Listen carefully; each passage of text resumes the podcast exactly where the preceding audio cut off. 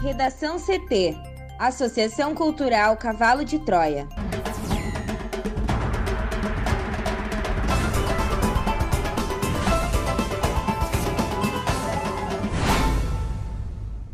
Olá, eu sou Amanda Hammermiller.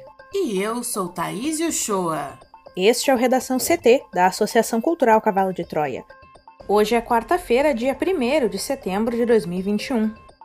STF julga nesta quarta-feira recurso que pode alterar regras para a demarcação de áreas indígenas. Ministro admite que crise de energia se agravou e pede para evitar até ferro de passar. PIB do Brasil recua 0,1% no segundo trimestre e recuperação perde fôlego.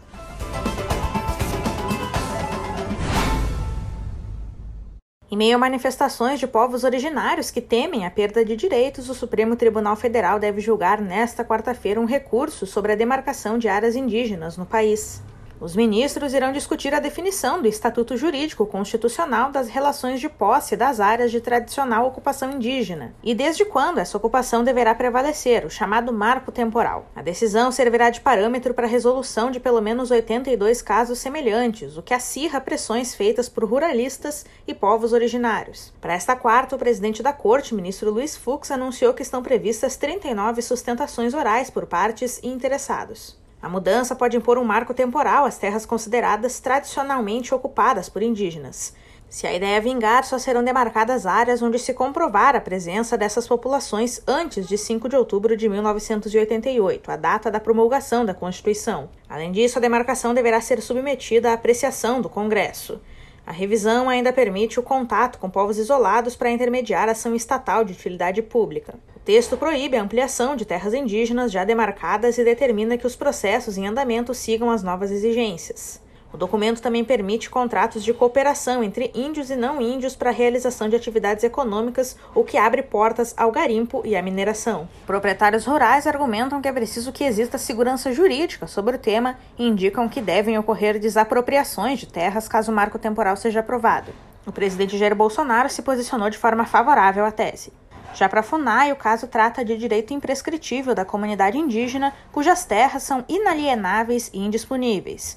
Ressalta não ser cabível a compreensão de que direitos indígenas ao usufruto das terras ou quaisquer outros que a Constituição lhes confira decorram da demarcação administrativa da área, porque os títulos de domínio referentes às terras de ocupação dos índios são inoponíveis a eles. O ministro de Minas e Energia, Bento Albuquerque, fez na noite de ontem, durante pronunciamento em rede nacional de rádio e televisão, um apelo por um esforço de redução de consumo da energia elétrica. Mais cedo, a Agência Nacional de Energia Elétrica anunciou um novo patamar de bandeira tarifária para as contas de luz. A bandeira tarifária escassez hídrica entra em vigor nesta quarta-feira e permanece até o dia 30 de abril de 2020, adicionando R$ 14,20 às faturas para cada 100 kW consumidos. Até agora, o preço mais elevado da taxa extra era o da bandeira vermelha patamar 2, de R$ 9,49. O motivo das medidas é o baixo nível dos reservatórios das hidrelétricas em razão da escassez de chuvas, o que exige o acionamento de usinas termoelétricas mais poluentes e cuja energia é a mais cara. Outra alternativa também é a importação de energia.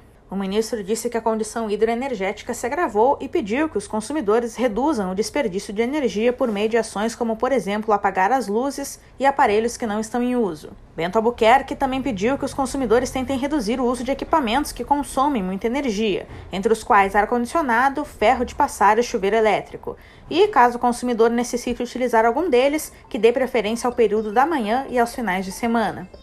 O produto interno bruto do Brasil recuou 0,1% no segundo trimestre de 2021, na comparação com os três meses imediatamente anteriores, segundo divulgou nesta quarta-feira o IBGE. Os números mostram que a economia brasileira perdeu fôlego após avanço de 1,2% nos três primeiros meses do ano e depois de três trimestres em alta. Apesar do resultado frustrante, o PIB se manteve no patamar entre dezembro de 2019 e janeiro de 2020, período pré-pandemia, segundo o IBGE, mas agora está 3,2% abaixo do ponto mais alto da atividade econômica na série histórica, alcançado no primeiro trimestre de 2014. O resultado veio mais fraco que o esperado. A expectativa em pesquisa da Reuters era de um crescimento no segundo trimestre de 0,2% na comparação trimestral. Em valores correntes, o PIB chegou a 2,1 trilhões de reais. O PIB é a soma de todos os bens e serviços produzidos no país durante um certo período e serve como uma espécie de termômetro da evolução da atividade e da capacidade de uma economia gerar riqueza e renda. Este foi o Redação CT, que é publicado de segunda a sexta, no início da tarde. Para não perder nenhuma edição, siga o podcast no seu aplicativo favorito ou acesse arroba AC Cavalo de Troia no Instagram e inscreva-se para receber no WhatsApp ou no Telegram. Uma ótima quarta-feira!